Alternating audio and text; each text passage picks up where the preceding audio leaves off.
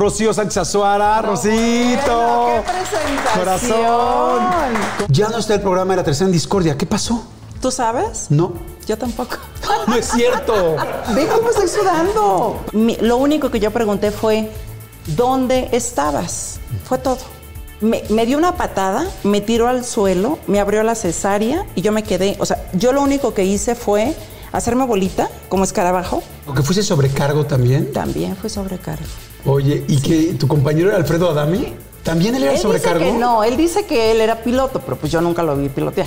O sea, Pero bueno, la parte de Dani fue fuertísima, ¿no? lupus eritematoso sistémico.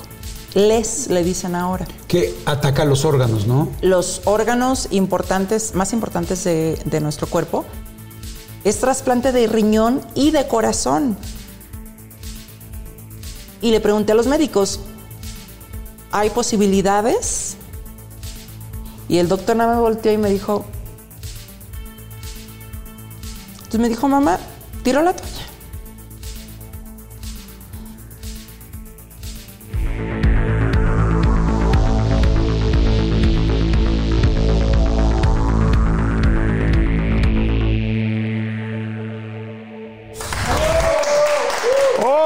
¿Cómo están? Ay, qué bueno, qué bueno que siguen aquí. Gracias a toda la gente que estuvo pendiente la semana pasada. Muchas, muchas gracias. Hoy tengo, bueno, una entrevista padrísima, muy interesante. de Una mujer que tenía muchas ganas de conocer, que la había visto, me había cruzado con ella en el buen sentido de las palabras. en los pasillos, que todavía se ve, se escucharía peor, ¿no? Sí, me crucé con ella en los pasillos, ¿no? Dirán, ok, muy bien.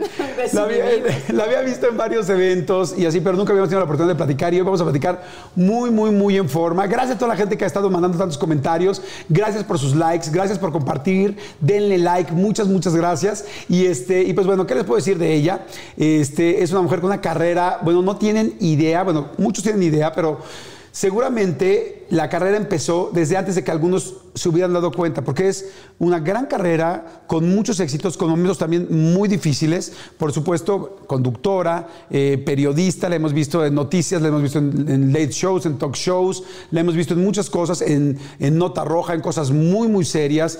Pero a mí me encanta su forma de ser porque me parece extremadamente auténtica y, por supuesto, muy exitosa. Y me encanta que esté con nosotros Rocío Sánchez Azuara. Rosito. Bueno, ¡Qué presentación! Corazón. ¿Cómo estás? Muchas gracias, feliz de estar aquí. Estoy encantado, encantado. Te digo que tenía muchas ganas de platicar contigo. Pues yo soy tu fan desde Ay, hace muchísimos años. Yo sé el cerebro que tienes porque lo intuía desde antes. Y bueno, porque escuchas, por supuesto, en las producciones. Y siempre he sido tu fan, fíjate. Ay, qué linda. Pues yo el tuyo. Muchas o sea que hoy vamos a platicar riquísimo. De fan a fan. De fan a fan, Muy exactamente. bien. De fan a fan. Oigan, a ver, ¿qué se van a tomar ustedes? La idea es que relajen la semana, la detengan un ratito, que la detengan una hora y se tomen algo con nosotros para pasarla bien, para relajarnos, para disfrutar un poco la vida, porque de repente la vida es tan vertiginosa Así es. que no, nunca te detienes, ¿no? Sí. ¿Qué te sirvo? ¿Qué, qué se te antoja? ¿Qué tomas Vinito. tú? Vinito. A ver, Vino sirve tinto. vinito, por favor. Yo sí, mi dobel, por favor. Gracias. Muchas gracias. Ay, qué delicia. Muchas gracias. Tú no eres tequilera, yo soy súper tequilero. Sí, pero sí me ando siguiendo. ¿Te andas siguiendo? Bueno, entonces ahorita nos seguimos sí. juntos. Me gusta el tequila. Gracias. A mí también me gusta, sí, me gusta mucho el dobel, me gusta el blanco. Ese es el que me gusta a mí. Sí, es muy bueno, ¿verdad? Sí, no, bueno. Pues Claro. arrancamos. Claro. Ahora, saludcita, perfecto. Salud. ¿Qué tal? Ya cuando pasas del salud al saludcita, ya, ya. no, bueno, ya. ¡Saludcita! No. Saludcita es como primo hermana del provechito, ¿no? Sí, el, el problema es cuando se empieza ya a arrastrar la última letra, ¿no? Aquí nos vale. Mándenme sus, fotos, por favor, a las redes sociales. Están apareciendo en las redes ustedes. sociales del programa. Y mándenme sus fotos. ¿Con qué se están tomando ustedes? No tiene que ser necesariamente alcohol. Uno Claro. se puede acercar con café, con un chocolate, con té, con Así una es. infusión. Pero, pues bueno, quienes puedan. ¿Qué tal que no puedo darle uno? No, ya O sea, vi. no, no, ya. Es que nada, nada más le dije que yo me sigo y bueno, digo, "Guau, de aquí soy, ¿no? No, pero te voy a decir, si yo, si yo me empiezo a dar más llegues, Sí. te voy a dar tu tequila, no juegues. sí, digo, para que estemos parejones, ¿no? No, yo, yo le entro. Va. perfecto. Va. Oye, Rocío, estoy contentísimo que estés aquí. Has hecho muchas cosas. Ahora que estuve pues leyendo de ti, me di cuenta desde dónde empezó tu carrera de, de lo empoderada, lo fuerte, lo entrona, lo echada para adelante y la, confianza que tienes en ti misma.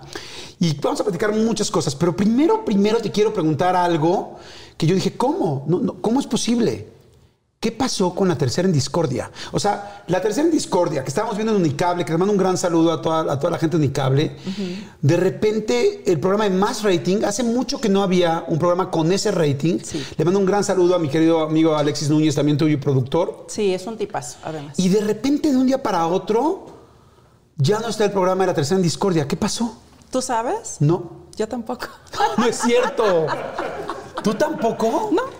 Yo solo me enteré, en algún momento me dijeron que entraron al foro y que te llamaron, no sé si a ti a- y al productor, y que les dijeron sola. a los dos, ah, bueno, que les dijeron, oye, en este caso Rocío, quiero decirte que hoy es tu último programa. Eso es lo único que sé. Sí, ¿Tú también? sí. No es cierto. Te lo juro, te lo prometo, te doy mi palabra. Yo, la, o- la verdad, hoy, o sea, me río y, y en el momento en que me lo estaban diciendo, era como si, como si yo lo hubiera presentido, ¿no? Este. ¿Cómo lo hubieras presentido desde antes? O sea, de algunos días antes, o en Sí. ese momento cuando los viste entrar dijiste, No, desde días antes, porque estaban pasando algunas, algunas cosillas ahí de, de vestuario, que normalmente yo tenía que llevar más vestuario, ¿no? Este, y, y- y muchos detallitos que yo no me negaba en ningún momento a hacer porque es para, para beneficio del programa, Claro. ¿no? Pero ellos no, no, o no podían resolver o no querían resolver, o yo no sé en qué andaban. Pero sí, un jueves, o sea, teníamos todavía hasta el viernes para grabar, grabábamos tres programas diarios. ok. Este, y el, un jueves me dijeron, oye, pues te vengo a avisar que eh, ya no vamos a grabar. Le digo, no me digas. ¿Y eso? No sé. Esa fue la respuesta, ¿eh? No sé. Le dije, ¿cómo? Pero no era el encargado, o sea, era Por otra supuesto persona. que sí, era la directora. Ok. Entonces le dije, ¿cómo? O sea, tú no sabes por qué se termina el programa. Y entonces, es que me dijeron que después te llaman. Pues mi teléfono sigue siendo el mismo, ¿no? Y, Y no. no ha timbrado. Entonces, acto seguido, yo lo que hice fue levantar el teléfono, hablarle a Alejandro Benítez, que lo conozco de toda la vida. Le dije, Alex, está pasando esto, ¿no? Este, ¿y tú cómo estás? Le dije, yo, la verdad, y voy a hablar como hablo siempre, de poca madre. O sea, yo Sí, sí, sí. súper satisfecha porque el resultado, desde que yo entré hasta que yo terminé y hasta la fecha, que lo siguen repitiendo, es el primer lugar. Entonces, De hecho, sigue siendo el primer lugar. Súper ¿Cuántos satisfecha. programas habían hecho? Ay, no sé, pues imagínate en un año, creo que fueron O sea, ¿era 11 un año? meses exactamente. Ok. Exactamente 11 meses, tres programas diarios, no tengo ni idea. Pero bueno, lo siguen repitiendo. Y yo, o sea, con- conforme a lo que yo ofrecí, porque aparte el formato del programa pues es un talk show normal, pero yo propuse la idea de ir diario. Y ellos estaban espantados con la idea. Me dijeron, ¿cómo? Diario. Unicable jamás ha tenido un programa de lunes a viernes. Y le dije, bueno, pues ¿por qué no empezamos? Claro. ¿No? Yo les garantizo que vamos a pegar y fuerte, porque es lo que quiere la gente. O sea, yo escucho mucho, el rating no se mide en los papeles, el rating se mide en la calle. Claro. Y es donde yo siempre lo he medido. Y entonces le dije, yo sé que vamos a pegar. Y yo no me equivoqué. Entonces yo no fallé. En ningún sentido, bajo ninguna circunstancia. ¿Y cómo fue esa noche? O sea, que acabas de grabar, hablaste con tu productor, con Alexis, ¿qué le dijiste? Fíjate que ni siquiera pude hablar con él, porque Alexis lo mandaron llamar y Alexis traía ya una, creo que estaba, iba a producir un programa cómico, Ajá. que ya no supe al final si sí lo produjo o no. Sí, el de que iban a ser todos desde su casa en la pandemia, ¿no? Eh, la. Chupitos y quién sabe qué. Originalmente iba a ser en foro y luego ya después desde su casa y ya después ya no supe, ¿no? Y ya no nos comunicamos. Me envió un mensaje hace como 15 días porque este, yo le di una entrevista a Gustavo Adolfo Infante y me puso, me dio mucho gusto, me manda el rating y me, y me pone así. Y me dice, me da mucho gusto que sigas demostrando quién es la persona que tiene el rating. Y era así algo cinco punto y no sé qué, ¿no? Ujú. El más alto del día. El más alto, exacto. Entonces, este, le dije, ¿cómo has estado? No, muy bien. Y ya, cuando vaya, nos vemos. Entonces nunca hablaron del tema. Nunca, jamás. Órale, qué extraño, ¿no? ¿Cómo te sentiste tú esa noche que llegaste a tu casa? Ay, liberada. ¿En serio? Ay, sí. ¿Pero por qué si te estaba yendo increíble? Pues porque, de- mira, todas las cosas pasan por algo, Alexis. Alexis, ¿eh? No. Alexis, ¿ya escuchaste? ¿Escuchaste, Alexis? ¿Por qué no me dijiste? ¿Ya ves cómo sí se quedó con ganas de hablar contigo? Ya me está diciendo a mí Alexis, ¿no? No, bueno, Jordi. No, pero dime, dime, Todas las Laura. cosas pasan por... Me chingó. Ahora sí, ahora sí me chingó. No, bueno. ¡Salud! Salud. ¡Salud! No, bueno, Oigan, mira. chicos, denle like, Mira, por favor, miren, todo lo que por quieran. favor, miren, a ver, señores. No es por intrigar y esto nunca lo he hecho. Mexicana 100%, huasteca de origen huasteca. ¿Qué tenemos en común, señores? No, no, no. ¿Qué tenemos en común? Estoy viendo la Huasteca Potosina completita ahorita.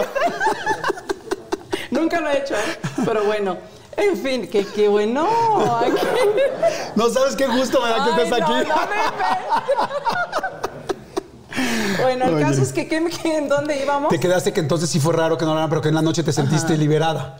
Sí, porque era como, como que se me hubiera quitado una responsabilidad extra que yo ya me había echado eh, para sacar adelante el programa sí o sí. ¿Me entiendes? Porque hubo días en que llegaba yo al camerino y se supone que ya tenía que estar el vestuario listo para tres programas y demás, y quién sabe qué. De- y además de toda la semana, ¿no? Porque me medí en el momento, tenía que decir que me quedaba, que no me quedaba. Me mandaban unos vestidos que yo no ¿Horribles? sé. No, bueno, no, deja de horribles. A mí si está horrible o no, si, si la tela no me gusta o no es lo de menos. O, o sea, acá, y, y, pues es eso. Sí, ya enseñando media Sí, boobie, les media a ver, señores, o sea, ya a los 15 años ya los tuve y cuando los tuve tampoco enseñé. Entonces soy una señora, tengo una carrera, digo, Claro. vámonos respetando, ¿no? Pero que señora, ¿no? También. Ah, no, claro. Ahí de señoras. No, pero sí es cierto, tienes toda la razón. O sea, uno sabe cómo se siente cómodo o no. Y entonces, bueno, pasó, entonces te sentiste liberada ese día en la noche. Sí. De ¿No, ¿no un poco forma. triste en algún momento? No. Ok. Fíjate que nunca, nunca me sentí triste porque, eh, o sea, era tal la satisfacción que tenía yo todos los días de saber el rating, de saber los resultados, que pues, que- ¿cómo? ¿Por qué te vas a poner triste?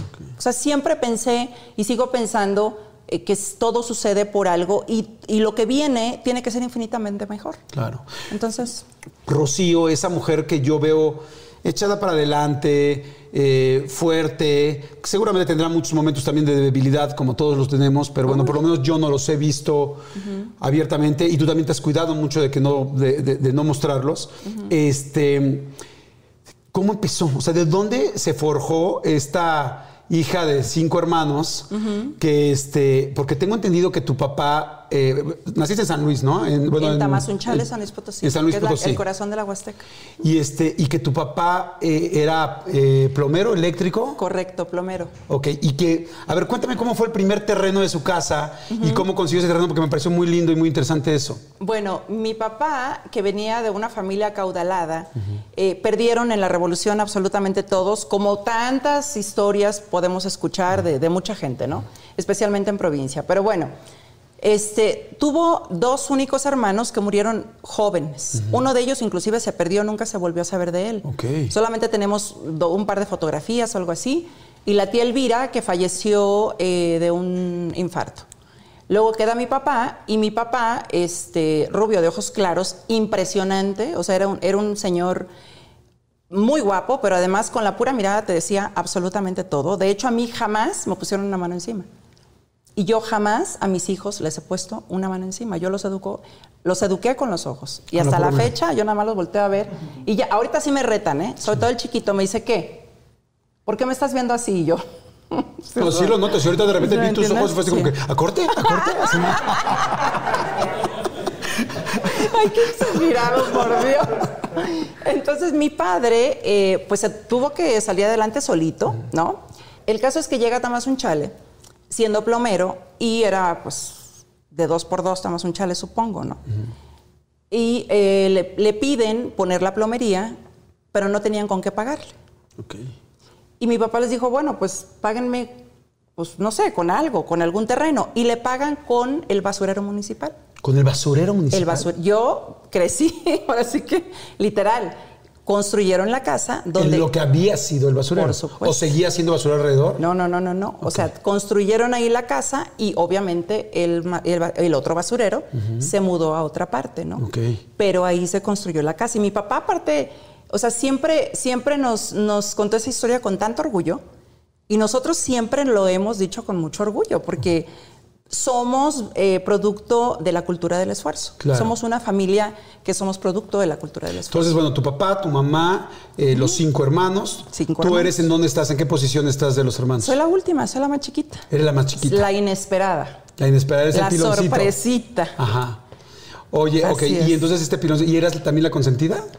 Tuve una educación muy estricta, súper estricta, o sea, horas de llegada a las nueve de la noche y si no, bueno, este, si, si contestaba a mis papás, tenían una cuarta de caballo colgada que nunca, gracias a Dios, descolgaron, Una cuarta es con lo que le, un- como un fuete. como un fuete para Ajá. que corran los caballos, ¿no? Y como a mis primos les pegaban con el fuete y yo llegaba impactada diciendo que les habían pegado con el fuete, entonces mi papá, para amenazarme, colgó una cuarta de caballo que nunca descolgó. Y que es como un látigo. Exacto. Pero, ¿y, y ya nunca usaste un látigo en tu vida? Hasta ahorita no. Hasta ahorita no. no he tenido la Nunca. nada. jamás. Jamás. Nunca en la vida. Bastante tradicional, Eres, entonces. eres tremendo. Fíjate, ya estoy descubriendo otro ángulo aquí de Jordi.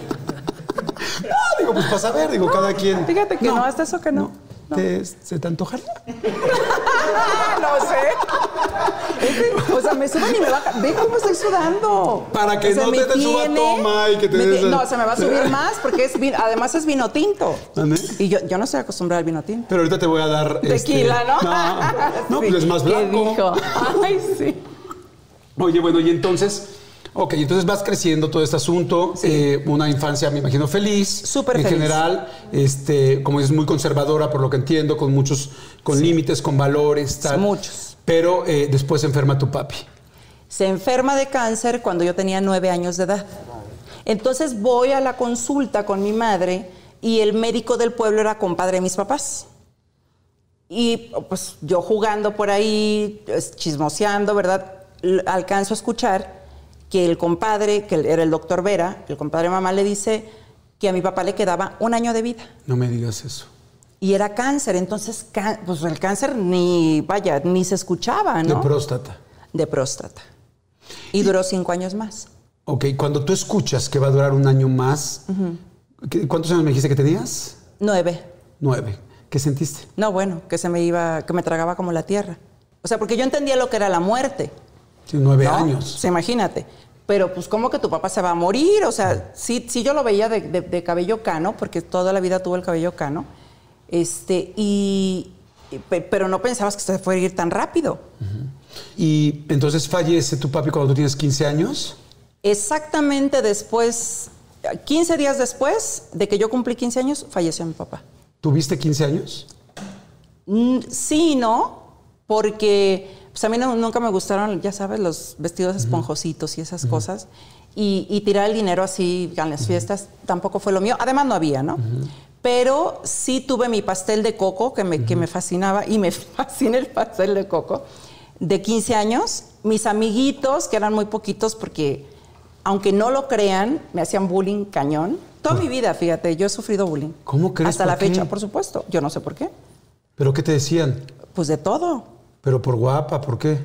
Pues ya era muy delgadita, entonces yo eh, estaba muy metida en el deporte y cosas así. No me dejaban ir a fiestas, entonces pues también como que no encajabas. Y, eh, o sea, tenía una vida como diferente, hija de papás grandes. Entonces como que no, no sé. Que no había quien estuviera también tan cerca, quizá No había lana, ¿no? Entonces no tenía para comprar regalos buenos. Y me- mi Daniela me decía, me decía, ma, yo sí te quiero aunque hubiera regalado jaboncitos, porque ella llevaba y regalaba jaboncitos. ¿A quién le De regalas cumpleaños, pues en las piñatas. Ah, tú regalabas jabones. Jabones. Pero de los buenos. Así no. Claro, o sea, en- de, aquel, de aquel entonces, es que se puede decir la marca. Claro, claro. Pues en una de esas hasta vienen y te- Claro. ¿no? Ent- le entran. Vale la pena, ¿eh? Da rating. al Escudo. señor. No, no. ¿Qué pasó? No, es que estoy negociando No, no, con ellos, entonces dije, ya la hicimos, Ah, no, no. Dop. ¿no? ¿No? ¿Dop? Dop, cuando no se hacía en México, se lo traían de Estados Unidos. Ah. Entonces, la Huasteca Potosina está muy pegada a la frontera. Ajá. A Monterrey y todo esto. Entonces, eh, pues toda la fayuca llegaba a la Huasteca, ¿no? Entonces, tener un jabón Dove era uff. Ok. Hueles a Dove. Y fíjate que iba a decir Dove, pero dije, ay, no, no creo que Dove. Dove. Pero Dove. Sí. Dove. Usa Dove. Porque nada Oye, wow. Entonces Claro. daba los regalos, no había dinero, te hacen tu pastel de coco. Sí. Y entonces no hubo fiesta de 15 años. No, pero mi padre me hizo el mejor regalo, que fue levantarse por última vez de la cama, sentarse en un sillón y darme un abrazo. Fue el mejor regalo que pude haber tenido. Y te dijo felicidades por tus 15 años. Por supuesto, y se, y se, sen- se sentó ahí creo que un par de horas, cuando, cuando ya no se podía prácticamente ni, ni mover, ¿me entiendes? ¿Y tú qué pensabas? Es como en cualquier momento se va a ir. Ya sabíamos que se iba a ir. ¿Y, y te causaba mucha tristeza o lo aprendiste a vivir con eso? Pues es que aprendes a vivir con eso. O sea, yo de hecho te puedo decir que desde los nueve años de edad aprendí a lidiar y a ver la muerte o la, eh, la- la trascendencia de los seres humanos como otra cosa. ¿Me entiendes? Tienes que acostumbrarte porque si no entonces terminas sufriendo, terminas llorando todos los días y pues como que para qué, ¿no? Claro, claro, completamente. Entonces tratas, tratas de entenderlo y aparte, quieras que no, hubo un tiempo, ¿no? Fueron casi seis años más que duró mi papá. Y bueno, cuando se fue, pues sí, un drama, ya sabes. Y era cuando todavía, yo no sé si hasta la fecha, en algunos pueblos creo que todavía se usa, que este, velan a los muertos en la casa. Entonces yo iba con mamá y le decía, mi papá no se, no se ha muerto. Y mi mamá se me quedaba viendo. Entonces está ahí. Le- No, porque yo ve, ya ves que se- se- es, no sé si sepan que, que las personas cuando están tendidas o están, se están velando, se mueve el cuerpo. Sí. Pero son reacciones que tiene el cuerpo, es algo natural. Pero yo le decía, es que está vivo, porque se está, se está moviendo. Y yo me acercaba y, y me le acercaba a ver si estaba respirando. Y se movía, y le decía, es que se movió, pero pues, Claro. ¿qué vas a estar entendiendo? Mamá me decía, no, este, ya tranquila y tranquila. Y pues, bueno, pues hasta que ya, este, todo un drama, ¿no? Porque aparte, desde ese entonces, yo no me paro en un cementerio. ¿Nunca has sido un Ni cementerio aunque después me de arrastres. No. ¿Porque piensas en él? ¿Porque te da no, miedo? fue un shock horrible.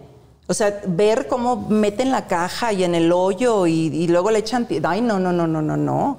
Es algo... A mí me, me- me dejó como muy marcada. O sea, son esas imágenes que se te quedaron marcadas de, Sí. de un momento muy desagradable, Sí. evidentemente. Y que no, o sea, yo no pienso volver a vivir. Y, y así pueda adorar a la persona. Yo voy al velorio y este, rezo lo que tengo que rezar, porque sí sé rezar. Este, y, y- pero al, cementerio yo no voy. Y después va pasando el tiempo y todo lo contrario que tus papás te tuvieron muy, muy, muy, muy, muy grande, tú tienes a tu primer hijo muy chica. Pues es que hay que ser exactamente lo contrario. ¿Lo pensaste o no? No, ni lo vuelvo a hacer, ¿eh? ¿A los cuántos, a los cuántos años tuviste lo- tu primer hijo? A los 20, A los, o sea, te embarazaste a los 19. a los 19 años. ¿Te Me a los 18. ¿Te habían hablado de sexo o no? ¿O de repente fue de que estoy embarazada? No, sí. No, Ah, tampoco. porque dices que eran muy conservadores. Sí, no, pero sí, o sea, conservadores, pero, pero no mensos. Se puede decir más fuerte, pero no. O sea, entonces te conoces quién cuéntame del primer de- del papá de tu primer hijo. Eh, no tengo muchos recuerdos de él porque tengo memoria selectiva. Ok, qué buena respuesta. Tengo memoria selectiva. Y como no fue algo ni alguien agradable en mi vida, excepto el hijo que tenemos en común, yo ni siquiera sé, alguien me dijo que falleció, no sé si falleció o no, pero el caso es que este, prefiero ni acordarme del hombre. Te prometo que si tú me preguntas detalles de la fiesta, no te sé decir. Me bloqueé total. O sea, dice así como que Sí, fue extremadamente rápido. un reseteo, sí. Mira, vamos a hacer un refill. Ya Sí. te tengo tu vino blanco Ah. Ay, qué bueno. para que no me sigas fichando. Ok. Y este, porque entonces me vas a. No, y si tú le has dado dos tragos, los No. mismos que le he dado yo, le has dado tú. No, pero es tequila. Entonces, O sea, es pega más igual. ponedor. Pega igual, pega igual. Oye, este, pero bueno, ya te tengo tu refil. Va. Y ahorita seguimos platicando. Ok. Porque sé que hubo un momento también muy complicado en el embarazo de tu primer hijo. Y vamos a platicar muchas cosas. Por supuesto, quiero. Pues hay muchas cosas de las cuales quiero hablar. Así es que bueno, refil. ¿Te parece Va, bien? Me parece. Salud. Perfecto. Bueno, ya estamos con el refil. Espero que ustedes también en su casa estén a gusto. ¿Ya Salud. están así? No, Ahora ya, sí. ya, ya. Pues ya. ¿Por qué? Ay, sí, porque no toman nada. Oye, pero qué fuerte que generalmente los hombres cuando están presionando a una mujer a que tome están buscando otra cosa, pero ahora son las mujeres también las que están, pero a ver, pero dale, pero igual, pero ya me tomé tres. ¿Ya es en serio? Sí, sí, sí, sí, No, las a, mí no- a mí me ha tocado, a mí me ha tocado al revés. Oye, pero si no bebes nada, ¿no? ¿Y te importa algo o qué?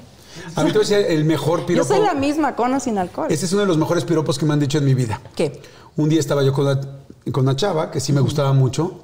Nos estábamos realmente conociendo. Los dos éramos solteros y estábamos, este, siempre la especificación, ¿no? Sí. No vaya a ser, ¿no? ya con esa explicación Sí, no, no, pedida, no, no, no, ya, ya sabes a dónde va la Sí, acusación, porque la ¿no? gente así que, ay, el Jordi. No, y estábamos, la conocí esa, esa noche y estábamos tomando y decía, pero toma más. Ah, pero échate otro drink. Pues sí, un poco como que buscando que nos relajáramos. Y me volteé y me dice, yo no necesito tomar para querer estar contigo. Ah. Y yo, no, bueno, dije, no, pues ya deja las botellas y vamos. o sea. Ok, pero se me hizo un cumplido muy lindo. Claro. Se me hizo un cumplido Claro. muy, muy lindo. Oye, pero bueno, entonces estábamos platicando. Entonces te embarazas chiquita a los 19 años, tienes a los 20 años a tu primer hijo y este fue una relación muy rápida. Sí. Pero supe que hubo un momento muy serio donde decidiste separarte de pues, tu, tu esposo y el papá de tu, de tu hijo. De mi hijo. ¿Qué pasó? ¿Me golpeó? ¿Embarazada? No, recién parida. Recién parida. ¿Qué? Sí. Tenía. Jorge Arturo tenía tres meses y resulta que él padecía de ataques epilépticos. Y esto. Estaba muy ch- muy chiquito. Bueno, creo que, que- que nació grande, ¿no? Jorge Arturo nació muy grande. O sea, mis hijos fueron muy grandes, todos, de 3 kilos 750, 3 kilos 550, 3 cosas. Eran. Me, me veían salir del sanatorio y me decían, ¿de qué tenía el bebé? No te acaba de nacer, no es una cosa impresionante. Sí, hay, hay pavos de Navidad que no, No, pesan eso. es- exactamente. bueno, no, bueno. Qué buena onda. Ahora sí que jamás lo había escuchado. Pero sí, 3 kilos 750 es mucho niño, ¿no? O sea, comparados con los que ahora nacen de 1,800 y así. Entonces, él, él, eh, el primer ataque que él tuvo, lo tuvo cuando yo tenía como 8 meses de embarazo y fue saliendo de un restaurante y, bueno, fue un shock. A raíz de eso fuimos al médico y le, em, le- le dije, le dieron varias recomendaciones y entre ellas era no beber alcohol, este, no tomar irritantes y tenía que tomar o que ponerse una pastilla sublingual todos los días. Ah, pues haz de cuenta que le dijeron, mira, este, vete por la libre, tú sigue con tu vida, con excesos y con lo que se te pegue la gana, y pues aquí no pasa nada. ¿Él tomaba mucho desde antes? Fíjate que él bebía mucho y sé, yo supe de mucho después de que creo que su mamá tuvo algún problema de alcoholismo y yo nunca lo supe, porque él jamás me lo comentó. Pero ya Yo me- cuando vives con alguien empiezas a ver, ¿no? no, claro. Y él se dedicaba, era a ventas. Entonces ya sabes que las personas que se dedican a ventas, uy, Es que voy a cerrar el y contrato, la es que los comida. clientes... No, y era un- él, él era un, un, este, una fiera eh, en los negocios. Era excesivamente bueno. Libanés. Entonces, este, bueno, a raíz de todo eso, eh, nació Jorge Arturo. Te estoy hablando de que ocurrió el primer evento como ocho meses, ocho y medio de embarazo, más o menos. Nace Jorge Arturo y Jorge Arturo tenía tres meses de vida cuando ese, ese día él no llegó a la casa a dormir. ¿Qué es lo primero que me pasó por la cabeza? No es que yo peque de inocente, ¿eh? pero vengo de, la Huasteca, donde fui educada bajo principios muy estrictos y, y de verdad que para mí desde Disneylandia sí, sí, sí era cierto. ¿eh? O sea, yo traía otra mentalidad totalmente distinta a la que te vas haciendo con el paso de la vida. Y yo lo primero que pensé fue hablarle a su única hermana, oye, no llegó a dormir. ¿Qué ¿Está bien? a lo mejor chocó. No, se supone que no deben de manejar los epilépticos, porque te puede dar el ataque en cualquier lado. A lo bueno, llamé a la Cruz Verde, a la Cruz Roja, al a todos lados, no aparecía. Va apareciendo, tanto su hermana como yo estábamos ya, o sea, ya, ya lo dábamos como por muerto, yo no sé qué le pasó, dónde se quedó tirado, etcétera, etcétera. Y este, apareció como eso de las 11 de la mañana Wow. a las 11 de la mañana. Entonces, mi- lo único que yo pregunté fue, ¿dónde estabas? Fue todo. El tipo medía 1,98, cinta negra. Un cuerpo impresionante. Me, dio una patada, me tiró al suelo, me abrió la cesárea y yo me quedé. O sea, yo lo único que hice fue hacerme bolita, como escarabajo. Me quedé ahí y él otra vez se volvió a salir. Yo me quedé en shock un buen rato y dije, ¿qué voy a hacer? O sea, ¿qué se hace en estos casos? ¿Qué se hace? Si le hablan en familia, lo matan. O sea, vienen y, y así, ¿eh? A tiro pelado se lo van a echar, ¿no? Eh, si le hablo a alguna amiga, que no tenía muchas, por cierto, este, también me van a decir que vaya, que denuncie. El, caso es que yo no quería hacer más alboroto y que nadie se enterara mucho, porque aparte me daba mucha pena.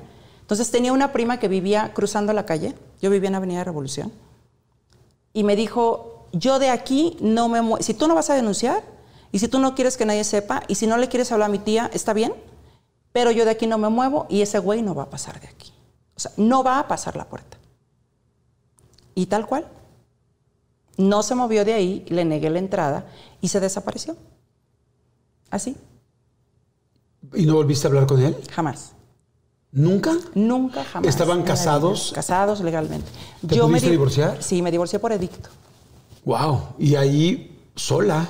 Sí. Con un niño de tres meses. A buscar trabajo. Todavía con puntadas. ¿En qué, en qué trabajaste? Trabajé, ¿puedo decir el banco? Claro. BBVA. De hecho, estamos negociando con BBVA porque BBVA no hace... Pues a mí me salvaron la vida, te lo juro por, por Dios.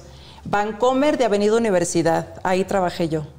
Las oficinas estas que se abrieron gigantescas sobre Avenida Universidad. Uh -huh, y Río Churubusco. Ajá, fui a aplicar para, para la recepción uh -huh. y, este, y me dieron el trabajo de volada. ¿En serio? Sí, y me dieron guardería para mi hijo, entonces me levantaba a las 5 o 6 de la mañana, dejaba a mi hijo en la guardería del banco, las prestaciones de banco antes eran, o sea, como sacarte la lotería, y yo, bueno, feliz, siempre he sido muy feliz y muy agradecida de tener los empleos que he tenido. Todos, ¿eh, Jordi? O sea, desde vender calzado, todos, todos, todos, todos los he agradecido y siempre ha sido con una gran sonrisa. Entonces vivías en el banco, ¿que fuiste sobrecargo también? También fui sobrecargo. ¿Y cómo te fue? Feliz. Sí, ¿cuánto Fueron tiempo etapas fuiste? padrísimos. ¿Cuánto cuatro. tiempo? ¿Cuatro años? Cuatro años. Oye, ¿y que tu compañero era Alfredo Adami? Claro, charoleábamos juntos. ¿También él era Él sobrecargo? dice que no, él dice que él era piloto, pero pues yo nunca lo vi pilotear. O sea, la neta. No, no, bueno, es que también si nos vamos a lo que dice. Bueno, no sé. jamás, no sé, pero- pero, pero en algún momento él, él hasta me reclamó, me dijo, oye, Rocío, ¿cómo crees? Y yo le dije, oye, perdóname, pero si me acuerdo hasta del uniforme era gris con naranja. Y charoleamos, así se le llama al argot de ¿Les sobrecargo, tocó ir en charolear. el mismo vuelo? No sé, Pues, un México, Oaxaca. Por eso te digo, charoleamos juntos. Porque vaya, cuando llevas la charola, eh, o sea, cuando eh, te daban la charolita, eso es charolear en el argot de, de los sobrecargos. ¿no? Y en- nos tocó un vuelo juntos. Yo no lo he visto últimamente, pero en aquel entonces era un hombre muy guapo, porque aparte para ser sobrecargo tenían unos estándares de belleza. O sea, ya no hallaba uno ni qué ponerse porque pa- pasábamos las sobrecargos y literal, la gente se abría como si fuera desfile en, el aero- en el aeropuerto. Entonces ibas así impecable. Como en la película de, Atráp- de Atrápame si puedes con Leonardo DiCaprio que va caminando con las seis Te lo juro. sobrecargos y todo el mundo se le va abriendo. Te lo juro. O sea, cuando yo, cuando yo fui sobrecargo, te medían. O sea, tenías que tener ciertas medidas físicas. El caso es que, este, quiebra Aeroméxico. Mexicana. No, yo era de Aeroméxico. Ok. Yo trabajaba en Aeroméxico en ese entonces.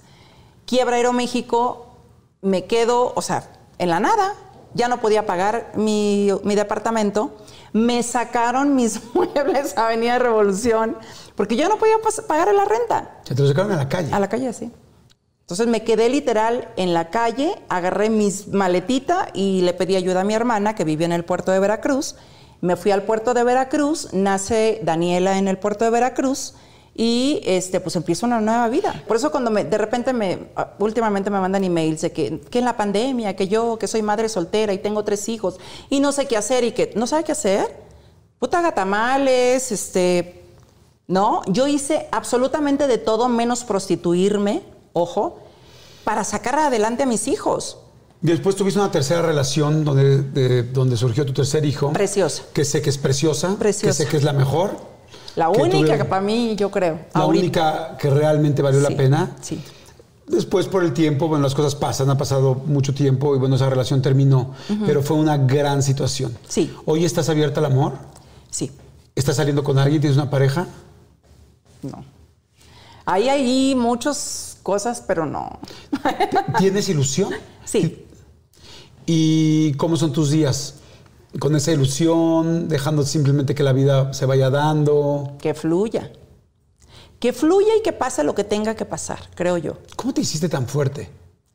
La vida, la vida te hace fuerte. No, pero es que yo te veo fuerte desde, el- desde los 20 años, que pasó lo primero. No, no, Jordi, yo lloro mucho. Quien me conoce bien, mira, acá hay una chinita que está ahí con un cubrebocas. Yo lloro muchísimo, no. Muchísimo.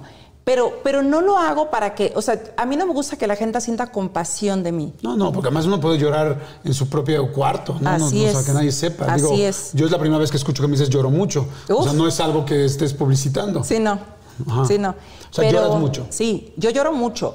Y, y- y además, digo, ta- también en los programas de televisión, soy muy empática con, con las personas. O sea, Así me como parece. Lo, lo absorbo muy rápido, ¿no? El- el- la energía de las personas. Entonces, y, si siento que voy a llorar, lloro y me vale. Y yo no soy de las que se andan cuidando y hay que el maquillaje y la fregadera. No. Pero este, no te creas que yo soy una persona común y corriente.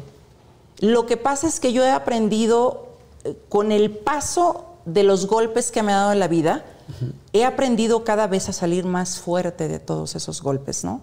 O sea, aprendí que si la vida te tira y te sangra las rodillas, pues como cuando empiezas a andar en bicicleta.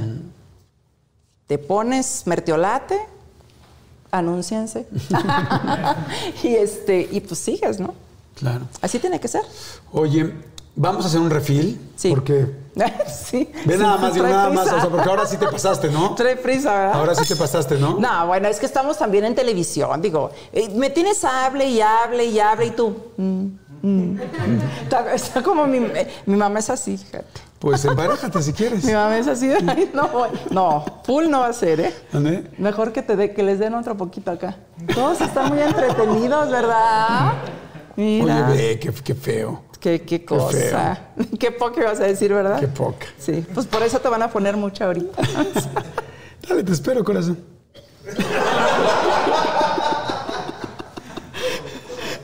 Oye, Prometo que se. Ve cómo me tiene sudada. ¿Ya viste? No, no, no, las axilas nunca me han. Gracias a Dios, no. Oye, No, yo, sí. yo me da gusto conocerte un poco más, me da Gracias. gusto conocer más de ti, saber por qué eres lo que eres, por qué eres la mujer que eres, por qué eres la profesional que eres, por qué haces el trabajo tan a profundidad que tú haces, ¿no? No me gusta, no me gusta estar hablando de nadie más ni nada por el estilo y, y- y- y creo Ay, que- gracias. No, creo que la plática está tan linda que, que sobra platicar de, de las comparaciones, pero, pero me es muy interesante tu vida, porque yo siento que de toda la gente tenemos mucho que aprender. Y yo te estoy aprendiendo mucho ahorita. Estoy seguro que la gente que nos está viendo, que está dando like, muchas gracias, este, está aprendiendo muchas cosas también de ti. Siempre, te lo dije hace rato que estábamos en la terraza, siempre te quise conocer y hoy me doy cuenta que no me equivocaba. Ah. Siempre hay cosas muy lindas que aprender de las personas y con las cuales crecer. Y, y estoy aprendiendo ahorita. Quiero que me platiques, ahorita que hagamos un pequeño refil, este, si en algún momento te tomas tu copa, este, quiero que me platiques ese momento tan difícil, ese momento tan difícil con Dani, ese momento tan difícil de, de perder a una hija, ese momento tan difícil de perder lo que más amas. Y yo creo que de ese, ese momento que, al cual es al que más miedo le tenemos todos los padres. Esa es la realidad. Porque yo puedo tener miedo de muchas cosas, pero ningún miedo más grande que eso. Sin embargo, sé que siempre existe la posibilidad. Y quiero, quiero seguir aprendiendo de ti si me dejas. ¿No? Claro ¿Hacemos un sí. refil? Hacemos. Órale, y regresamos.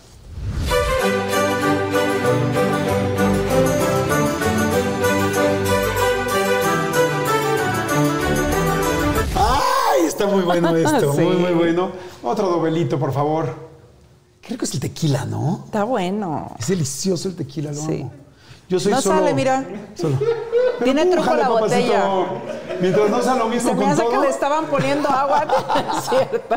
No, no, no, puedes probar. Bueno, no te voy a dar a probar mi tequila porque No. con el COVID pues no está padre. Oye, Rocío. Sí. Está muy padre la plática, está muy interesante todo. Eh, como te dije hace- ahorita que estábamos haciendo el refil, este, yo me quedé sorprendido de, me estoy, me estoy sorprendiendo de la mujer que eres, de la entereza que tienes, de la fuerza, porque has sido muy fuerte. O sea, realmente has sido una mujer fuerte. Así ha tocado. Sin embargo, que también merece toda la felicidad del mundo. Sí. Que una parte, por supuesto, la tienes. Éxito en el trabajo, eres una mujer muy atractiva, eres una mujer con la mejor bendición que pueda haber tenido, que tuviste tres hijos, hoy conservas dos. Sí. Pero bueno, la parte de Dani fue fuertísima, ¿no? O sea, fue algo... Muy injusta, creo yo. ¿Qué pasó? O sea, ¿qué tenía Dani? ¿Cuándo te enteras qué es lo que tiene? ¿Cómo fue?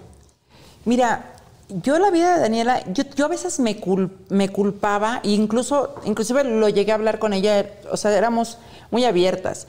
Me decía, es que somos, muy, somos las mejores amigas. Sí, pero aguas, soy tu mamá.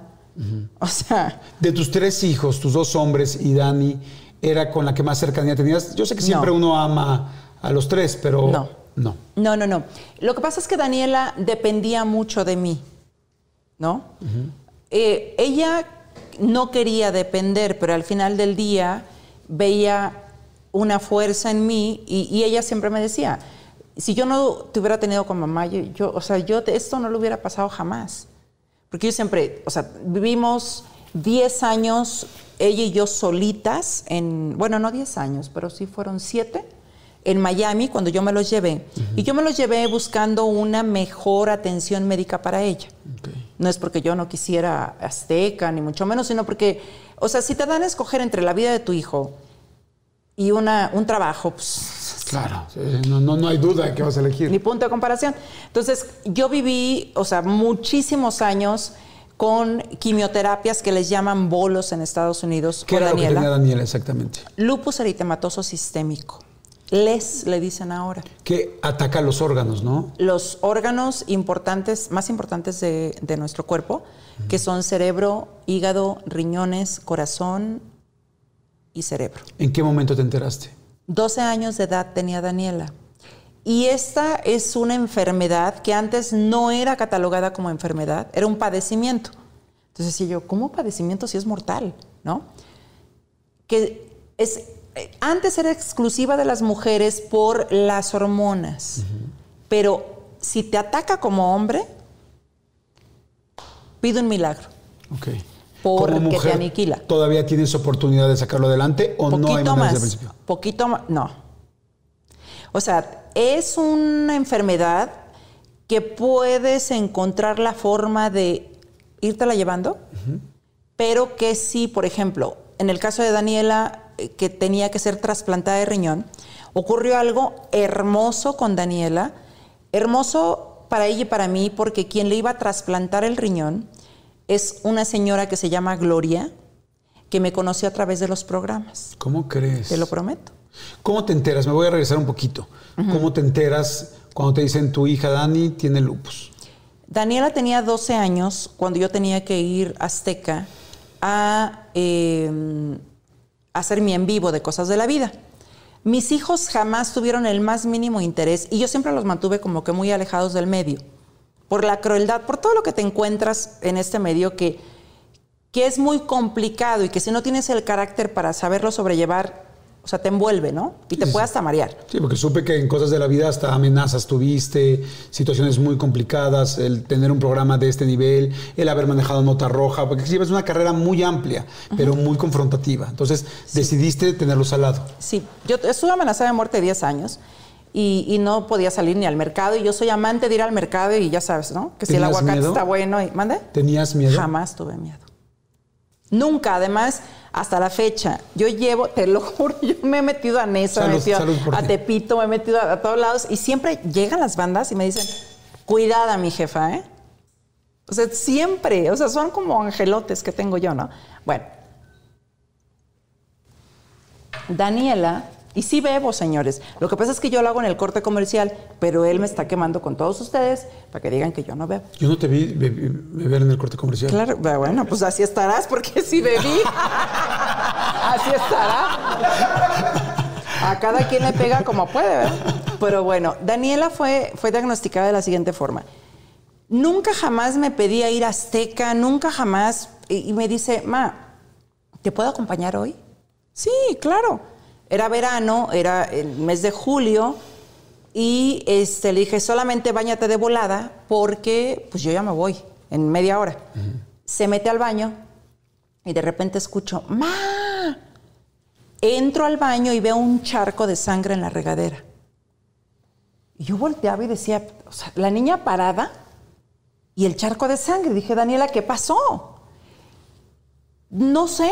Y Blanca, ¿qué pasó, Daniela? No sé. ¿Cómo que no sabes? Vomité.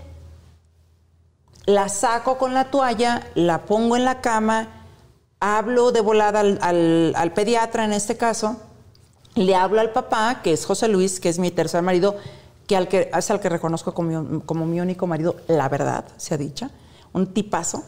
Y este y me dice, ¿pero qué pasó? No lo sé, voy a hablar al ángel, voy a hablar acá, voy a hablar. Y este, la pongo en la cama y le digo, ¿qué pasó? Nada, vomité. ¿Qué vomitaste? Lo que viste. ¿Pero por qué? Entonces llega el pediatra y me dice, mentira, me dicen, váyase de volada al hospital. Lo que me quedaba, yo vivía en el sur, era el Ángeles del Pedregal. Llego al Ángeles, este, y me explican que la niña tuvo una hemorragia de este nasal. Entonces estuvo tragando la sangre toda la noche y eh, tu estómago no soporta que tú tengas sangre en el estómago. Entonces la vomitas. Ella está, o sea, bañándose y vomitó la sangre, ¿no? Pero por, pues no se sabe. Daniela, ¿qué hiciste? Daniela, la niña, cero broncas en la vida. Me la pedían en el kinder, me decían, ¿no me puede prestar a su hija para ir a comer a la casa? Este, Daniela, ¿quieres ir? Pues es que no quiere ir. Ándele. Es que mis hijos no saben, no los aguanto. Entonces, esta niña es como muy calladita, muy. Como que les muy das el broncas, ejemplo a los exacto. demás, ajá. Y Dani, ve, mamita, que quién sabe. bueno, ya, o sea, ya a las 500, la- ¿no?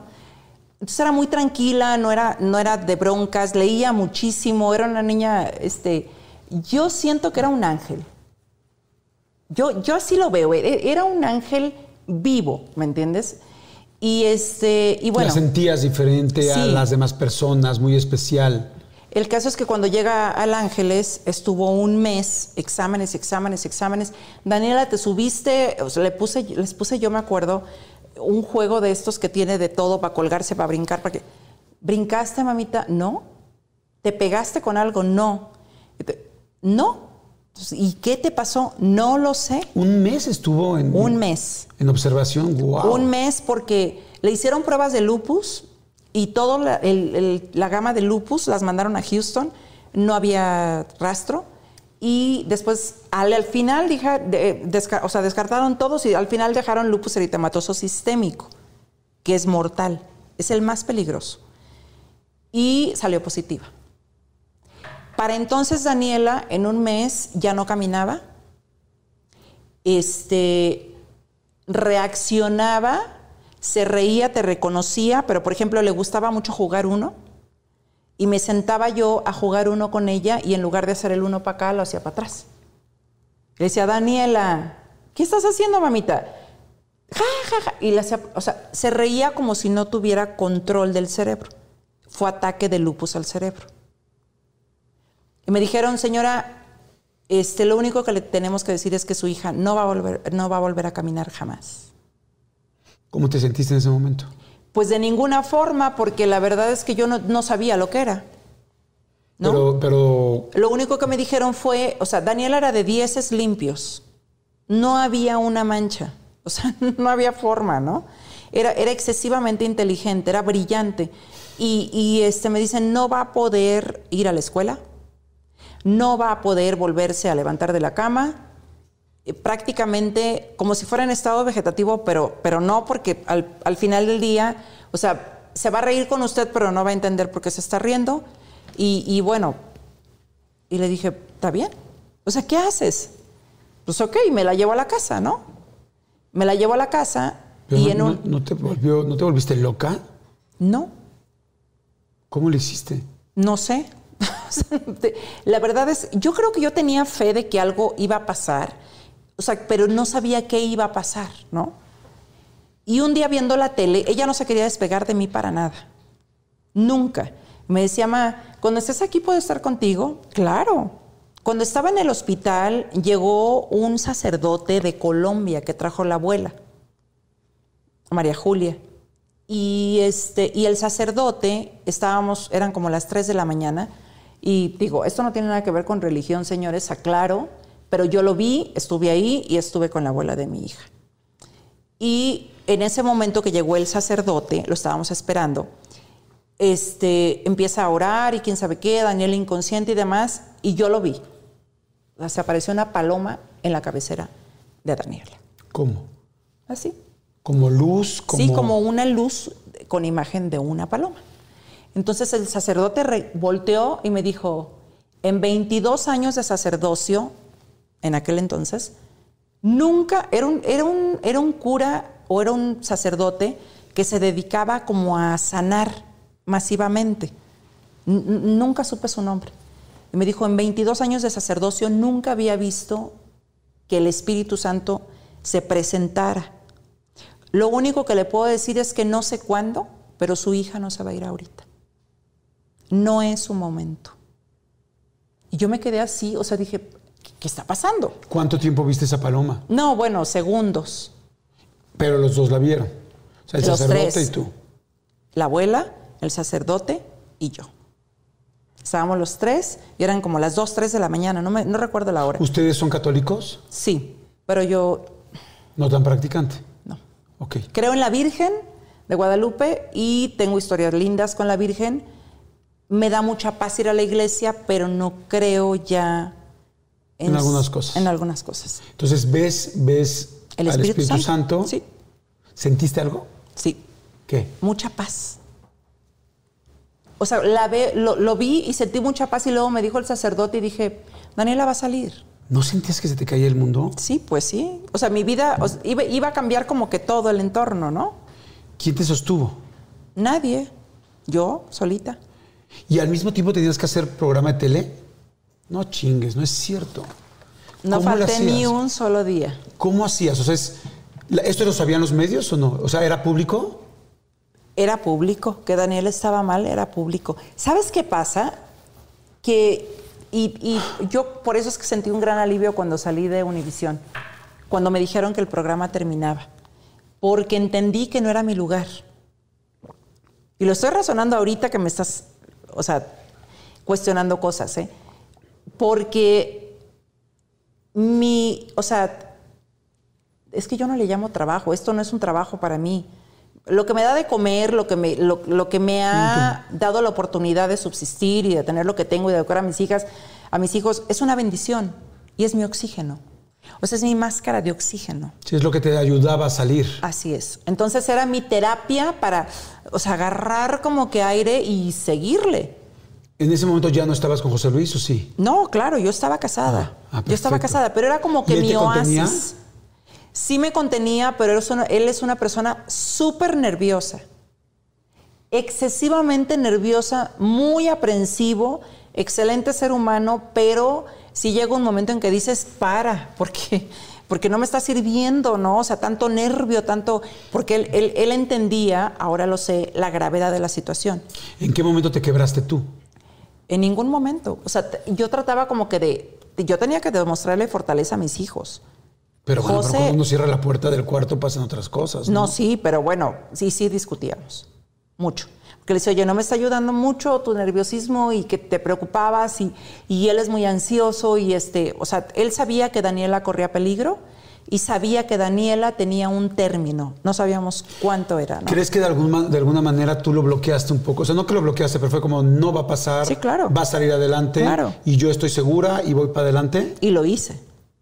Y lo hice durante 20 años. Y después lo hice junto con ella. Después del primer día que les dan el diagnóstico, eh, Daniela estuvo 20 años más. ¿O cuánto tiempo? ¿20 exactamente 20 años. Wow, es muchísimo, es una vida, afortunadamente. Sí. Ok, y entonces. Digo, vida. Claro, sale, sale del hospital, llegan a la casa, empieza a pasar todo ese asunto de que ya no se puede eh, mover. a los- hubo un momento donde eh, tuvo una muerte clínica. O sea que parecía que había muerto, pero no. No, pero sí estuvo desahuciada cinco veces. O sea, Sí. cinco. Una estaba yo en Miami con ella y este, la iban a trasplantar de hígado. Y recuerdo perfecto el momento porque ahí fue cuando yo me hice amiga de Christian Bach. No amiga, hermanas. Si tú me hubieras dicho, das la vida por alguien, por Christian Bach. Así de simple. ¿eh? Estaba ella eh, internada en el Miami Children Hospital. Entonces iba a entrar ya, de hecho estaba ya entrando a la- al quirófano con un doctor de color que medía más de dos metros. Eso era una cosa impresionante. Y era el experto en este, nefrología y demás. Estaba volando el hígado de Houston hacia Miami. Cuando salió el doctor, yo estaba en la capilla rezando y pidiéndole a la Virgen de Guadalupe que por favor sacara a mi hija de ese rollo. ¿Hiciste alguna, le, le prometiste algo a la Virgen? ¿Hiciste algún... Pues es que yo siempre he estado comprometida con ella. con Toda mi vida. ¿Con algo en específico? No, simplemente le prometí. O sea, le prometí, le, le estaba orando que por favor la sacara de ahí, porque le acababan de hacer este, una prueba de médula espinal y, Daniela me dijo, ma, esto duele muchísimo. Y yo, aguanta, aguanta, o sea, aguanta, tranquila, o sea, todo va a salir bien, yo aquí estoy. Entró a la capilla el doctor y el, doctor de color entró blanco. Me dijo, señora, si creen los milagros, acaba de pasar uno. O sea, entramos con las cámaras y demás y el hígado está regenerado. Antes de que llegara el otro. Me dijo, no le vamos a trasplantar. Ay, decía yo, Dios mío, por favor. Entonces ahí estaba Cristian. Este, y bueno, llegaron otros, otros amigos de ahí de Miami y demás. Y bueno, pues bravo, ya 15 días más Daniela en el hospital, la saqué y demás. Entonces, Wow. esa fue una de las tantas, ¿eh? Una de las tantas. La primera fue del cerebro, luego fue del hígado y luego así se Se fue. salvó muchas veces. Es que 20 años es muchísimo. Mucho. 20 años es muchísimo. Sí. Cuando te dicen a ti al principio, tiene lupus, ¿a cuántos años creíste, o, o más bien creíste que nunca iba a fallecer? No, yo pensé que nunca se iba a ir. Tú estabas completamente... Posiblemente, Sí. te voy a decir algo bien fuerte, pero posiblemente esos 20 años, en una gran parte se los regalaste tú. Puede ser. Claro que puede ser, por supuesto Sí, que puede ser, porque la ser. energía, la actitud, la energía es fuertísima, fuertísima. Y tu energía desde un principio, yo estoy sorprendido, yo te estoy escuchando y estoy sorprendido de tu entereza y de tu fuerza. Y esa fuerza eh, es energía, y esa energía no sobra ni, ni, se- ni- ni- ni se difumina. O sea, la Se estabas mandando tú directamente. Entonces, tú cinco veces la desahuciaron. Sí. En esas cinco veces tú estuviste fuerte y siempre creyendo. Y siempre a su lado. Bueno, tu marido no me quiero imaginar cómo estaba. No, bueno. Ya estaba hecho un papel, ¿no? Pobrecito. Porque además estábamos nosotros en Miami, él acá. A él no le gusta ir a Estados Unidos. Y, a- y en, y en ese inter, cuando yo me fui, nos divorciamos. ¿Tuvo que ver algo toda esta enfermedad para que se hayan separado ustedes? Porque No. tenías una gran relación. O sea, pero las discusiones, la tensión, el momento. Nunca discutimos acerca de la enfermedad, fíjate. Él estaba muy preocupado por el asunto económico, porque no hay, en verdad, yo, Claro. yo siempre deseo, siempre, siempre, y en mis, en mis meditaciones, la gente ni lo sabe, pero acabo de cumplir 500 mil suscriptores orgánicos, siempre lo digo, orgánicos, porque yo no los compro, en Instagram, y lo que yo ofrecí y regalé fue una meditación de gratitud porque yo soy quien soy gracias a, a las personas, a la gente que me ve, o sea, ellos me hicieron. Y soy muy agradecida, entonces yo siempre oro por la salud de los demás, porque no hay nada más valioso. Creemos que tenemos salud y ya así como que lo damos por hecho, no. De verdad que si pierdes la salud, pierdes hasta los calzones, porque no hay cantidad de dinero que valga que pueda pagar una enfermedad. Por eso dice, ¿no? El que no encuentra tiempo para su salud, la salud se va a encargar de que lo encuentres. Totalmente. Entonces nunca fue punto de discusión, sí de preocupación de su parte, y precisamente fue un- el motivo por el cual yo me fui, Ok. porque me ofrecieron un gran seguro de gastos médicos. En Miami. En Miami. Entonces te vas para allá, estás ahí cinco veces eh, la de Sausen, sí perdió mucha parte de esa agilidad mental. Como Nunca. ¿Nunca? Fíjate o sea, que lo que ella pasó con el uno se, se re- No, no, no. Daniela era brillante. Entró. De hecho, mis hijos me, me pusieron como condición: ok, nos vamos a Miami, pero escuelas públicas. Y yo dije, escuelas públicas, ajá, ¿y cómo, no? Entonces, este, metieron aplicaciones y encontré las Magnet, ¿no? Que son así como que para los, los estudiantes que van como muy preparados. Entonces ella entró a una Magnet de música. Daniela cantaba muy lindo.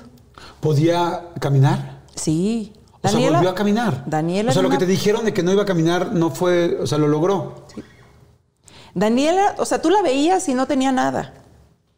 Ok. Sí, Daniela no, o sea, en ella no pasaba nada. De hecho, eh, uno de sus proyectos de vida era dar conferencias gratuitas para demostrarle a las personas que sí se podía salir adelante. Durante todos estos 20 años tenías miedo de que las cosas no siguieran tan bien y que muriera. Claro. O sea, nunca te diste al 100% por ya esto se acabó. No. O sea, siempre existe la posibilidad.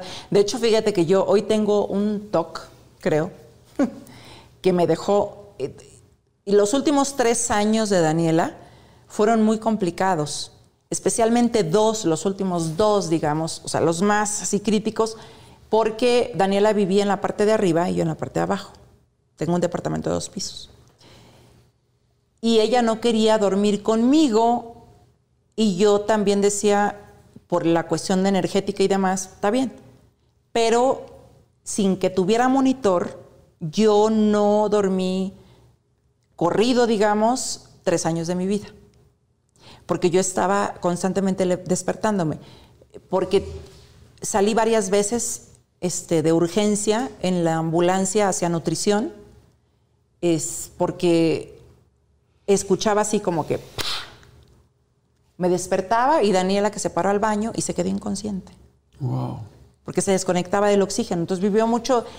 eh, Los últimos años de Daniela fueron demasiado dolorosos, injustos, y ella le echó demasiadas ganas para seguir viva. Entonces, Sí, difícil. Oye, muy. Yo te platicaba también hace ratito que mi mamá la diagnosticaron de enfisema pulmonar, pues también, bueno, muy joven ella, a comparación de Daniela, pues nada joven, pero mi mamá tenía aproximadamente como 44 años cuando le dijeron va a vivir un año. Y yo viví mucho tiempo con ella, con esa situación, muy joven mi hermana y yo, y teníamos mucho miedo que se muriera, ¿no? A mí me daba pavor. Y, y lo más fuerte para nosotros, al final, afortunadamente vivió nueve años más, pero lo más fuerte para nosotros era para mí empezar a hablar de la muerte con ella. Inclusive yo había escrito una carta, mi abuela murió cuando nadie se lo imaginaba, vivía sola, se cayó y lamentablemente la encontraron tres días después.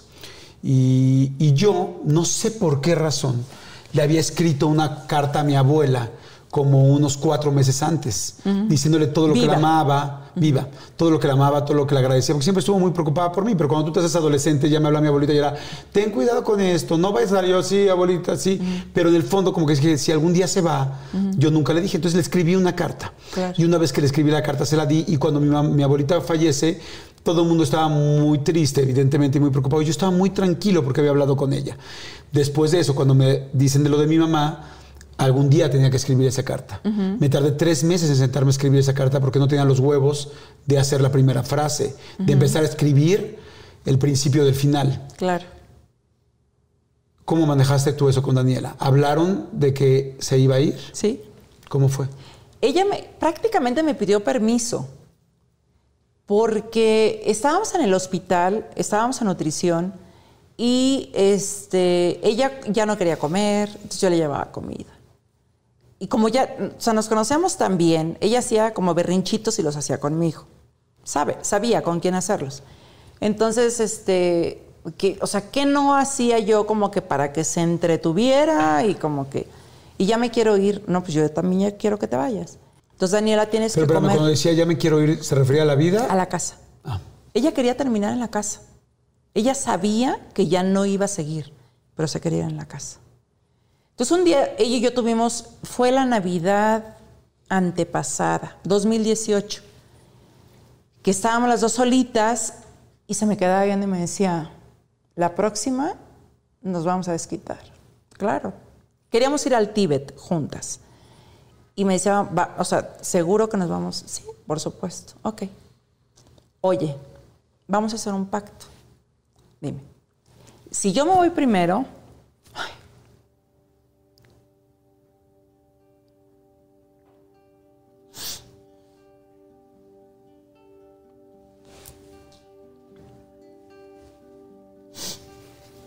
conste que no lo quería hacer. Vienes por mí. Y si tú te vas antes, vienes por mí. Ok. Pero siempre vamos a estar juntas. Siempre. Segura. Es un hecho. Entonces le dije, pero eso no va a pasar. No sabemos, Ma. Ok. Daniela, si tú no vienes por mí y te vas antes, te la vas a ver muy mal. Te prometo. Le dije, mira, mi papá siempre me decía que se debe estar muy bien del otro lado, puesto que nadie ha regresado. Y se reía. Me decía, pero si se está padre allá, yo vengo por ti. Va. Cuando esto pasa, o sea, cuando eso fue diciembre de 2018, iba ella a una revisión en, creo que entró en julio. Iba al hospital, me dijo, mal rato vengo, sí, oye, vamos al cine, sí, y ya no salió del hospital. Fue julio del 2019. Me habla y me dice, pues que me tengo que quedar. ¿Y ahora por qué? Traía un catéter y, le molestaba mucho el catéter. Ya se había caído, se me cayó como el día 22 o 21, no sé. Se ha dado un golpe porque yo creo que ella ya no registraba. Se estaba bañando, la dejó sentada en el banquito en la regadera y le dije, mamita, aguanta, voy por la toalla. Así, me volteo y de repente escucho, y o sea, volteo y un mar de sangre. ¿Qué, Daniela? ¿Qué pasó? Se rompió el tabique de la nariz y, se hizo una, así leve cortada y un mar de sangre. Daniela, ¿qué pasó? Le hablé al, papá, llegó rapidísimo, le puse yo bandita, yo no sabía cómo hacer las banditas estas y le puse las banditas, la curé y demás. Y bueno, tengo una foto hasta la fecha, o sea, toda así como si le hubieran agarrado a guamazos, ¿no? Y Dani, ¿por qué hiciste eso? No sé, ma. O sea, ya como que no, como que escuchaba pero no escuchaba, ¿no? Entonces pasaron y pasaron y pasaron los días, le echaba ganas, o sea, ma, ya estoy volviendo a hacer ejercicio, ¿ves cómo puedes? Ya puedo caminar, la subíamos en silla de ruedas, estuvo en silla de ruedas como año y medio. Y cuando entra al hospital, yo siento que ella sabía que ya no iba a salir se le alojó una bacteria en el catéter. La tenían que estar hemodializando cada tres días. Perdón, tres veces a la semana. Más o menos cada, cada dos días. Y este, le dije, y, o sea, ¿y cuando nos vemos? Eso va a ser rápido. Ya no salió. La metieron en terapia intensiva varias veces, estuvo inconsciente varios días todas esas medidas que tienen ustedes ahora o que tenemos todos, yo las llevo desde hace 20 años. En algún momento yo salí con un cubrebocas transparente hace poquito, en un vuelo a Guadalajara, y era porque yo no podía respirar. Me volví alérgica a los cubrebocas, al material de los cubrebocas. Entonces, este, y todo esto se me pone como payaso, como rojo. Y mi nuera, la, la novia de mi hijo, me regaló ese cubrebocas transparente y me dijo, pues, para que pueda respirar. Y eso lo digo como paréntesis porque me tragaron las redes sociales, cosa que me vale madres, honestamente. Por supuesto. La verdad. Porque nadie sabe qué hay detrás de lo que uno está viviendo.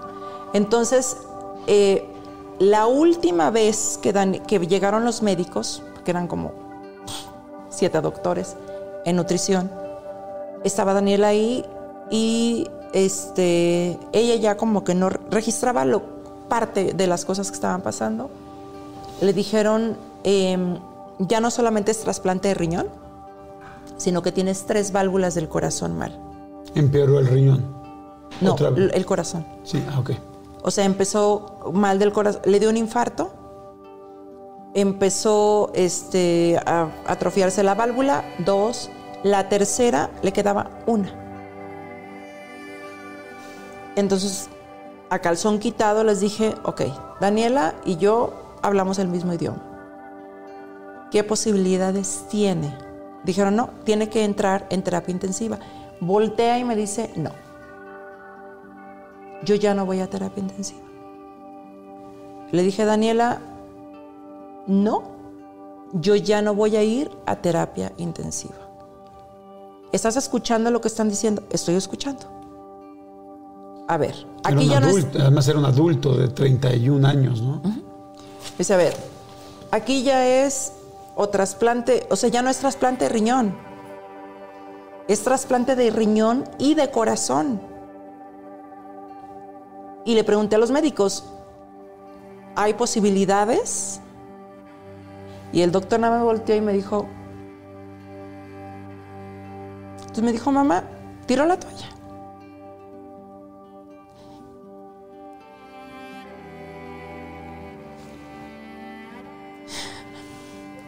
Pues ahí quedó. ¿Se fueron a la casa? No, no, porque yo pregunté, quería ver a su perrita, que me la heredó, y me dijo, ma, eh, quiero ver a Trufa. Dije, Daniela, o sea, ¿cómo le hago? Y uno de los médicos me dijo, señora, tráigasela. ¿Está seguro? Tráigasela. Le digo, la voy a bañar y, o sea, si es su última voluntad, tráigasela. Llegó Trufa, la metimos como que sabía, la metimos, este, se la pusimos en, el cuerpo, la vio, Trufa como que la olió, la abrazó y después habló con su hermano, con José, el más chico. Se despidieron, se fueron a despedir todos sus primos y le dije, oye, ¿me dejas darte un beso? Me dijo, no. Le dije, ah, no. Se rió. No. Le dije, ¿es en serio? Y me, y me agarró, me besó y me dijo, "Eh, nada más te pido, sé fuerte. Y pues aquí estoy. Corazón. Hace, hace rato te pregunté que, que cómo eras una mujer tan fuerte. Y ahora lo entiendo. Es una promesa de la, de la persona, una de las personas más importantes de tu vida, de tu hija. Sí. No te quiero, no te quiero preguntar más porque evidentemente es un tema fuertísimo. Y yo creo que todos los que tenemos la fortuna de ser padres, sabemos lo fuerte que puede ser una cosa así. Pero estoy seguro que Daniela se fue orgullosa porque además me gusta hasta esa última broma de te puedo dar un beso y es porque para mí significa no me quiero despedir. Sí. Así es. Y, y- y yo siento que no se fue, Jordi. Yo Exacto. siento que está conmigo siempre, ¿no? ¿Has sentido de alguna manera un... ¿Has sentido de alguna manera que se representa? Porque las personas que hemos perdido a alguien muy cercano, yo por ejemplo cuando me preguntan de mi papá o de mi mamá, que es muy distinto porque evidentemente esa es la, un poco la cronología de la vida, en este caso es algo muy fuerte, pero cuando me preguntan, digo, es que siento más cerca a mi mamá que nunca, es que siento a mi papá más cerca que nunca. ¿De alguna manera has sentido identificada a Daniela o que te mande algún mensaje o con alguna imagen de algo? Últimamente tengo tres semanas soñándola. Y ella me dijo, "Te- tenemos un bebedero de colibríes este, en la casa de ustedes. Tengo un árbol enorme donde hay nidos y demás. Y cuando falleció, bueno, no, cuando trascendió Cristian, Cristian hablaba mucho con nosotros y, y, este, le daba muchos ánimos a Daniela. Cristian tuvo dos hijos y veía a Daniela como su hija. Entonces le decía a Daniela esto y el otro, quién sabe qué, quién sabe cuánto. Y bueno, tengo audios de Cristian carcajeándose y era realmente una persona muy, muy sui generis que, que mucha, muy poca gente conoció excepto su familia, sus hijos, Humberto. Y cuando... ¿Cristian falleció antes que Daniela? No, para mí 2019... O sea, tu mejor amiga. mi hermana. Mi hermana, mi confidente, mi... O sea, no, no. Cristian tenía una bronca y se iba a mi casa y yo tenía una bronca y me iba a la suya y teníamos un lugar que le llamábamos la oficina en Brickell Key, que era una mesita y todo pasaba ahí, en la mesita. Entonces decíamos, me decía, no mames, porque yo era muy mal hablada. No mames, no, no nos apartemos de aquí, todo pasa, y quién sabe qué, ¿no? Cosas así. Era, era muy linda. Y después se fue Daniela. Y, y cuando se fue Cristian, venía un solo colibrí a la casa, bebé. Y Daniela me decía, cuando yo, si yo me llego a ir, yo voy a venir como colibrí. Cuando se va Cristian llegan dos. Y después murió un compadre muy querido y llegaron tres. Y cuando se fue Daniela, llegan cuatro. Todos los días llegan cuatro colibríes a la casa todos los días. Y tengo testigos además. No sé si sea verdad o no, pero pues yo le pongo su agüita, yo la volteo a ver, o sea, la he sentido mucho, la quiero ver, le he dicho que no me va a asustar si la veo, porque ella me decía, te voy a asustar, no, no va a asustar te voy a mm, te prometo que no, pero le he sentido mucho, no sé si porque va a cumplir un año, no sé por qué, pero yo siento que ella está como que muy asegurándose de que, de que todo esté bien, de que yo esté bien, ¿no? Fíjate que al principio, primero te agradezco, te agradezco con todo el corazón que me digas esto porque sé que es algo muy fuerte, sé que eres una mujer muy fuerte, no te pero eres una mujer tanto. No, no, no, bueno, me queda claro. No, tanto, me quiebro fuerte. bueno, pero por supuesto, pues es por lo menos, es lo mínimo que debería suceder en una situación así. Pero mm, al principio me dijiste una frase que me llamó mucho la atención y me dijiste, Daniel era un ángel. La veía, yo era distinto. Después me platicas lo de esta imagen del Espíritu Santo que se aparece arriba de su cama en el momento en que está el Padre ayudándola y que todos se sorprenden de verlo era un hecho que era una persona, decías que era tranquila, que era linda, que era muy, muy especial. Y después me platicas lo del colibrí. Y, yo creo que no hay ninguna coincidencia en la vida. Y tú, que eres una mujer tan sensible y tan audaz, tan inteligente, tan aguda, creo que difícilmente te equivocabas. Te quiero leer lo que es un colibrí. Hay una leyenda maya del nacimiento y de la misión del colibrí. Y ahora que me dices que cada vez que ves ese colibrí la recuerdas, que cada vez que sientes cerca, que ahora que llegó ese cuarto colibrí, dices, ¿cómo es posible que estemos tan conectados y que sea tan real? Escúchalo con atención y tú dime si crees que tengan que ver algo con Daniela. La leyenda dice que los dioses crearon todas las cosas de la tierra, mar y cielo, cada planta, cada animal y cada piedra. A todo y a todo les encargaron un trabajo. Pero cuando terminaron, notaron que no tenían mensajeros que llevaran los deseos y los pensamientos de un lugar a otro. Tomaron entonces una piedra hermosa de jade y le soplaron con su aliento. Así crearon al Su Unum, hoy conocido como colibrí. El colibrí era tan especial y tan lleno de amor que era capaz de acercarse a las flores más hermosas y tocarlas sin dañarlas.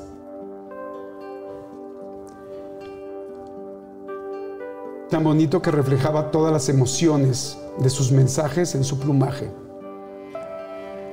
Nadie tenía derecho a tenerlo amarrado, pues fue hecho para vivir en total libertad. Por eso, se dice que nunca verás a un colibrí en cautiverio, porque es libre y siempre lo será. Si por alguna razón llegaran a capturarlo, se marchitará y morirá. Desde entonces, el trabajo de un hermoso colibrí es llevar los, los, deseos y los pensamientos de los hombres. Si ves a un colibrí pasar muy rápido, es que lleva un mensaje. Si lo ves cerca, es que tiene un mensaje de amor para ti, para tu corazón. Y si te vuela alrededor o por encima, está capturando tus pensamientos para llevarlos a quien tú desees. El colibrí no es visto por todo el mundo y pueden pasar años sin que se aparezcan, pero siempre llegarán si tienen una misión que cumplir. Yo creo que no es ninguna casualidad. Yo creo que ese último beso está pendiente. Sí porque creo que ella estaba entendiendo otras cosas que nosotros todavía no entendemos. Así es. Y creo que cada vez que ves ese colibrí, es ese mensaje de, Ma, hoy no podemos jugar uno, pero vamos a volver a estar juntas. Sí, seguro. Y cuando dijiste, que ella era un ángel, con todo lo que me platicas me queda muy claro. Y en esta, en esta fábula, en esta historia, dice que, que un colibrí necesita ser libre. Y yo creo que ella necesitaba esa libertad. Ella es libre. Ella es hoy más libre que nunca. Así es. Y estoy seguro que cualquier persona que me está escuchando y que nos está escuchando, que tenga una persona enferma cerca, hay un momento que deseas que esté bien. Sí. No importa cómo, pero que esté bien. Porque la amas tanto. Así es. Que quieres que esté bien. Yo te agradezco con todo mi corazón que, te, que abras el tuyo. Gracias. No por el hecho solamente de saber la historia, por el hecho de de que yo te he visto inspirar a mucha gente muchas veces, que te he visto defender a mucha gente muchas veces y que estoy seguro que en este momento estás también ayudando a mucha más gente. Te deseo con todo mi corazón que puedas parar de cuidar y que compartas, disfrutes y que te puedas dejar también cuidar. Amén. Yo también espero que así sea. Estoy seguro que así va a ser porque has hecho todo para hacerlo, porque hoy nos has mostrado a todos y a mí personalmente a una mujer que yo no conocía y entiendo por qué tenía tantas ganas de conocerte, porque las almas no se equivocan. Se pueden equivocar las personas, los agentes, los celulares, pero las almas no. Inclusive cuando Daniela ya no entendía algo, su alma lo estaba entendiendo perfecto. Sí. Yo te quiero regalar esto. No me digas que es un colibrí. Ay, Dios mío. No te voy a decir nada. Ay, no. Ay, no, Jordi. O sea, mira, te juro por la memoria de Daniela. Hoy en la mañana abro Instagram y, te salen muchas cosas que comprar. Y me salieron unos aretes de colibrí. Y dije, todo, o sea, lo relaciono y los compré. No sé cuándo vayan a llegar, pero... Y es un collarcito colibrí. Es un collar de colibrí. Yo sé que no hay manera de que olvides a Dani. pero queremos que lo tengas siempre cerca de tu corazón y que agradecerte la gran lección y el aprendizaje que te tenemos y que te agradecemos. Y puede ser un colibrí en el cuello, en aretes, de Amazon, o de cualquier lugar. Pero ella, de cualquier manera, siempre va a estar cerca. Muchas gracias. Gracias a ti por el programa. De los mejores regalos que me han dado en mi vida. Y me han dado muy buenos cerillos de compromiso. Ni se comparan con esto. Gracias. Ni nada, corazón. Te agradezco muchísimo estar con nosotros. Gracias. Gracias por todo. Igualmente. Muchas gracias. Gracias por estar aquí. Gracias a ustedes. Gracias. Ya ni dije la última y nos vamos. Porque, No, bueno. Porque me fichaste todo el tiempo. No, no es cierto. No es cierto. Miren, yo voy bien.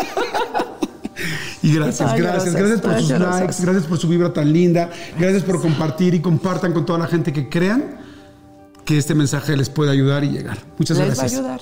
Gracias a ti. Muchas gracias. Gracias.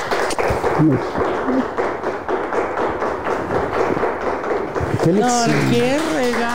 No, te juro. Mira, ahorita, ¿me pasas mi, mi cero? Ay, Dios.